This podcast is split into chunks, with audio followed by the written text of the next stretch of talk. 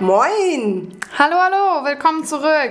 Wie schön, dass du eingeschaltet hast hier bei uns zu Relationship mit unserer neuen Episode, dritte schon.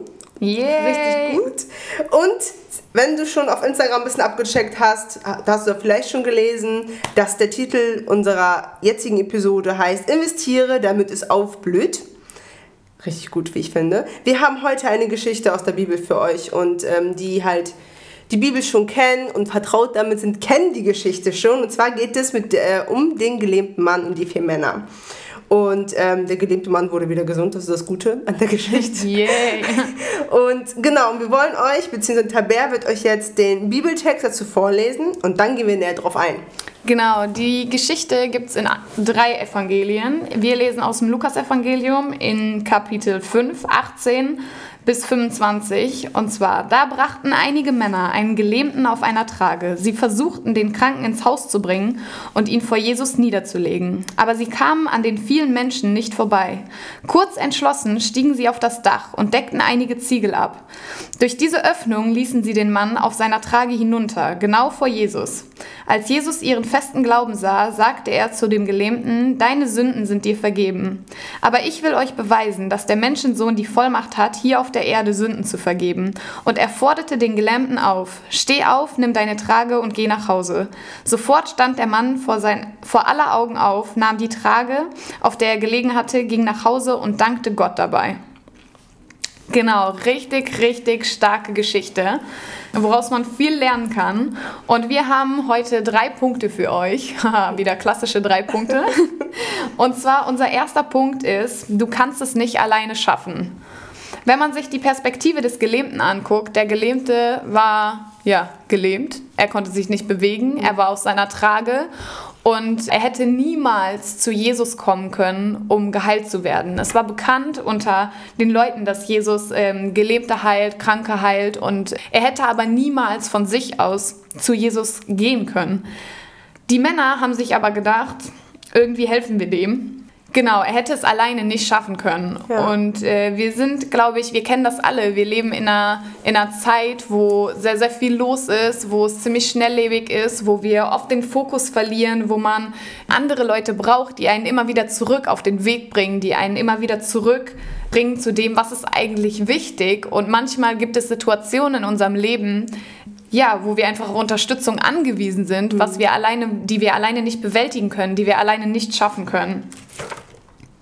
Ja, genau. Und Unterstützung ist so wichtig. Und wenn du alleine rennst, rennst du schnell, aber wenn du zusammen rennst, rennst du weit. Das ist aus äh, Kambodscha, glaube ich, kommt dieser Spruch. Und ich finde ihn richtig gut. Und das Leben ist kein 100-Meter-Sprint, äh, sondern ein Marathon. Und wenn du alleine rennst, bist du schnell ausgelaugt. Wenn ja. du aber Menschen in deinem Leben hast und zusammen rennst, komm, kommst du ans Ziel und bist nicht ausgelaugt, weil du jemanden hast, der mit dir rennt, mit dir geht und ähm, der dich einfach unterstützt, in dem, ja, wo genau. du gerade steckst, in, dein, in, in deiner Lebensphase, wo du dich gerade befindest. Ja, der trägt dich einfach. Und ich aus meiner persönlichen Geschichte oder auch aus unserer Geschichte, ein Teil von Katis und meiner Geschichte, ist zum Beispiel, ich war in einer Prüfungsphase in meinem Studium und ich hatte eine Klausur schon zweimal nicht bestanden. Und es gibt nur drei Möglichkeiten, diese Prüfung zu bestehen. Und hätte ich die dritte Prüfung auch nicht bestanden, dann hätte ich mir mein Studium schenken können. Und ich war an dem Punkt, ich habe diese Nachricht bekommen, dass ich die zweite Prüfung nicht bestanden habe und ich war total frustriert. Ich, in meinem, ich bin vom Typ her, die, die mich kennen, können das bestätigen, ein Fluchtmensch. Immer wenn es schwierig wird, dann habe ich die Tendenz, einfach wegzulaufen und mich zu verstecken. Und in dem Moment, es waren so viele Gedanken in meinem Kopf und ich habe die ganze Zeit gedacht, habe ja, vielleicht gibst du einfach lieber auf und hörst auf zu studieren, suchst dir einen anderen Studiengang, suchst dir vielleicht eine Ausbildung ähm, und lässt das einfach, schmeißt das hin und versuchst erst gar nicht, diese dritte Prüfung zu machen, weil das war auch noch eine mündliche Prüfung, die dritte.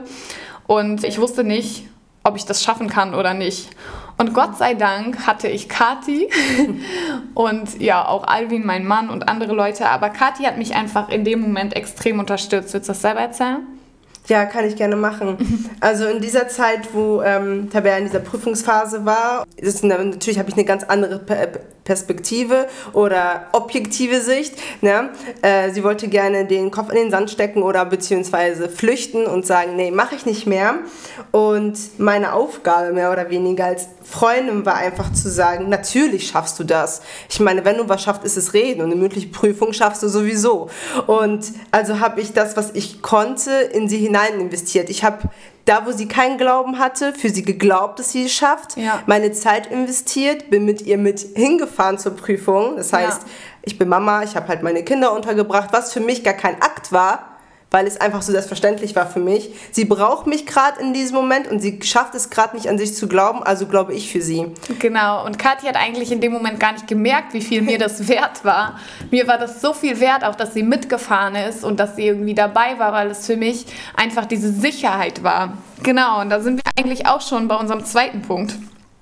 Investiere und riskiere etwas, damit dein Freund vorankommt. Und das ist genau das, was Kathi gemacht hat in ja. dem Moment für mich.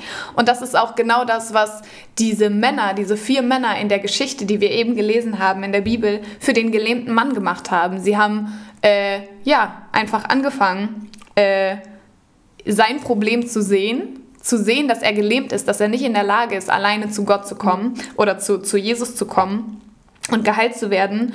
Und sie haben investiert. Sie haben ihre Kraft investiert, sie haben ihre Zeit investiert. Ich meine, früher, heutzutage, wir packen jemanden ins Auto und mhm. fahren vielleicht ins Krankenhaus. Aber damals ähm, war das nicht möglich. Man weiß nicht genau, woher die Männer kamen, woher der Gelähmte kam. Aber es war auf jeden Fall mit Aufwand verbunden, mhm. ähm, diesen Gelähmten zu tragen. Ich meine, allein, dass vier Männer nötig sind. Ja diesen Mann zu tragen. Ja, die haben auch quasi einfach sein Problem zu deren Problem gemacht. Ne? Genau. Sie haben einfach gesehen, er braucht Hilfe, er kommt nicht zu Jesus und haben alles, was sie konnten, in ihn hinein investiert. Genau. Und sie konnten ja nicht durch, weil ja alles voller Menschen waren. Alle wollten zu Jesus. Also was haben sie getan? Sind aufs Dach gestiegen. Und ich finde einfach, wenn man sich das bildlich vorstellt, die sind einfach für diesen gelähmten Mann aufs Dach gestiegen und haben einfach alles gegeben, damit dieser Mann zu Jesus kommt. Und so sollte ein Freund einfach sein. Ja. Alles für meinen Freund tun, damit er zu Gott kommt. Da, wo ich nicht mehr kann, da, wo ich vielleicht keinen Glauben habe an mich selbst, an Gott, in irgendeiner Situation stecke oder Lebensphase stecke, wo ich nicht mehr kann. Wie gut ist es, einen Freund zu haben, der für dich mitglaubt. Genau, der sich in dich investiert, der auch was wagt, mutig ist, sich äh, etwas riskiert. Ich glaube, es ist nicht für jeden selbstverständlich, auf ein Dach zu steigen, so ein paar Ziegel abzudecken und jemanden darunter zu lassen, vor allen Dingen auch noch einen Gelähmten auf ein Dach zu kriegen, der in der Trage liegt. Ja. Also ich glaube, das ist, können wir uns alle vorstellen, dass das nichts war, was die Männer vielleicht jeden Tag gemacht haben oder was für die alltäglich war. Aber es steht, die haben sich kurz dazu entschlossen und haben das einfach durchgezogen. Und ich finde, so müssen Freunde sein. Es macht so viel deutlich, wie, wie Freundschaft, wie wertvoll Freundschaft ist und wie ja. wichtig das ist, dass wir alles für unsere Freunde geben und riskieren, vor allen Dingen in den Momenten, wo wir sehen, der steckt fest, dem ja. geht's nicht gut, der kommt nicht voran, der, keine Ahnung, hat vielleicht, ist irgendwie vielleicht krank oder äh, was auch immer. Es gibt so viele Situationen in unserem Leben, wo wir feststecken. Manchmal sind es einfach nur unsere Gedanken, die uns gefangen halten. Muss ja gar nicht irgendwas Körperliches sein. Aber diese Männer haben investiert und riskiert. Und was noch viel wichtiger eigentlich ist, sie haben an ihn geglaubt. Sie ja. haben an Jesus geglaubt, sie haben geglaubt, dass er gesund werden kann. Und das ist eigentlich der Punkt gewesen, warum er im Endeffekt geglaubt, äh, gesund geworden ist. Jesus hat gesagt, wegen eurem Glauben mhm. ist, er, ist er von seinen Sünden befreit, ist er gesund geworden. Und das ist sowas, was ist das, was wir machen können? Das Beste, was wir machen können, ist Menschen zu Gott zu bringen. Und ich glaube, wir kennen alle Situationen, wo wir vielleicht uns hilflos oder ohnmächtig fühlen, wo wir sehen, okay, meinem Freund oder meinem Bekannten geht es vielleicht schlecht oder der ist in einer schwierigen Situation mhm. oder der hat schwierige Umstände, ist vielleicht arbeitslos oder was auch immer. Ähm, und wir fühlen uns ohnmächtig. Wir wissen nicht, was wir machen sollen. Wir wissen nicht, wie wir damit umgehen sollen. Ja. Und ich glaube, das Beste ist, wir gehen damit zu Jesus. Ja. Wir bringen diesenjenigen zu Jesus. Und ich glaube, das ist das, wie wir als am besten ein Freund sein sollten. Hab keine Angst, das Falsche zu sagen, hab keine Angst, irgendwie was falsch zu machen in dem Moment. Da Sei einfach da. Einfach da zu sein. Ne? Ich glaube, das ist mit das Wichtigste, weil man sich dann so verrennt, manchmal auch in Gedanken und sich irgendwie zerschlägt auch in seinen Gedanken. Und nee, was mache ich jetzt, was sage ich jetzt? Ne? Das auch ähm, habe ich auch Erfahrungen mitgemacht, wo ich tatsächlich kein guter Freund war, wo meine Gedanken irgendwie die Überhand genommen haben, irgendwie unbedingt das Richtige zu sagen oder die perfekte Bibelstelle zu haben oder sonst irgendwie was. Mhm. Ne? Das Wichtigste ist wirklich einfach da zu sein für die Person, die gerade wirklich irgendwie Hilfe, Unterstützung braucht und einfach zu glauben. Das ist so, was in meinem Herzen heute ist, was ich einfach mitteilen möchte, weil dem gelähmten Mann hat der, im Endeffekt hat der Glaube ihn einfach gerettet. Einfach, dass die vier Männer daran geglaubt haben, wir gehen zu Jesus, egal wie, und er wird gerettet und er ist geheilt worden. Er hat seine Trage genommen, ist aufgeschaut und ist gegangen. Ja. Und das macht äh, einem Freund einfach auch aus, selbstlos zu sein und bedingungslos zu lieben und die vier Männer haben ja keine Ehre oder Applaus bekommen. Ja. Also keiner hat das quasi so gesehen, was die vier eigentlich für ihn gemacht haben. Und das sollte auch ähm, unsere Intention sein. Nicht ich gebe, damit ich irgendwas bekomme. Das wirst du sowieso, das, was ich sehe, das werde ich ernten. Sondern einfach bedingungslos und ehrlich zu geben, ohne zu erwarten, dass ich was zurückbekomme. Genau, die Frage ist, wie geht man an eine Freundschaft ran? Erwarte ich direkt, dass ich so viel aus der Freundschaft rausbekomme oder bin ich bereit, in die Freundschaft zu investieren, vielleicht sogar zu riskieren, dass ich gar nichts dabei gewinne oder dass ich gar nichts rausbekomme? Das ist, ist krass, weil die Ehre und den Jubel hat später Jesus geerntet. Jesus ja. war derjenige, der den Jubel und die Ehre bekommen hat. Gott war derjenige, der geehrt wurde dafür, dass der Gelähmte geheilt worden ist, obwohl ohne die Freunde es gar nicht möglich gewesen wäre. Und die Freunde wurden, denen wurden nicht applaudiert, die wurden nicht in den Fokus gerückt und trotzdem haben die das gemacht. Und ich glaube, das ist ein Wert und was, was wir uns alle zu Herzen nehmen müssen, um ein guter Freund zu sein. Ja. Und dann sind wir auch schon bei Punkt 3 unserem letzten Punkt. Genau, warum lohnt es sich, ein Freund zu sein? Es lohnt sich, ein Freund zu sein, hatte ich ja schon kurz angeschnitten, weil du selbst gewinnst, du lernst daraus und es gibt dir einfach Sicherheit in Gemeinschaft.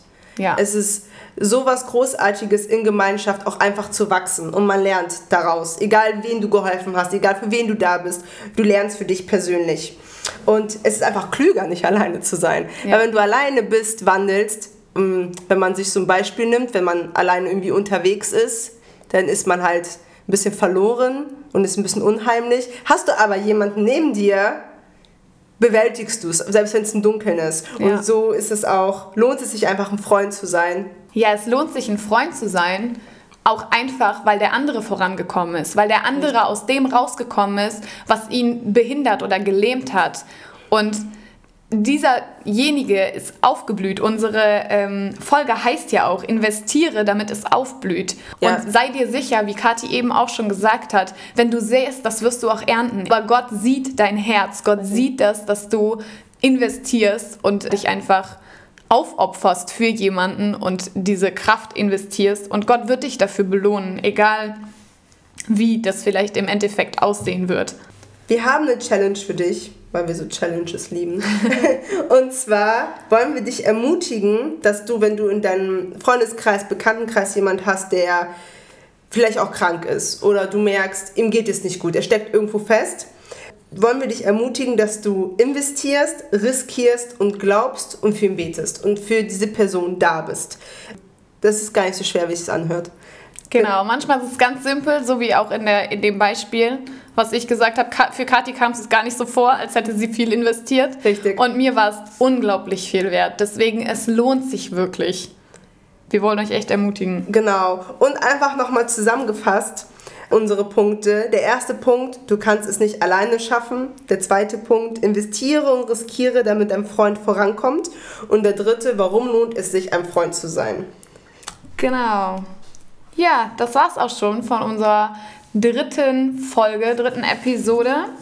Und es wird auch in den nächsten Wochen immer noch um Freundschaft gehen. Wir werden jetzt uns mehrere Folgen zu unterschiedlichen Punkten und aus unterschiedlichen Perspektiven mit Freundschaft beschäftigen. Ja, wollen euch ermutigen, dran zu bleiben, uns zuzuhören. Wir freuen uns über jeden Einzelnen, der uns zuhört und uns Feedback gibt wie wir auch sonst immer sagen, bei Insta halten wir euch auf dem Laufenden. Genau. Jo. Guckt da rein und ihr wisst Bescheid. So ist es. Bis dann. Tschüss.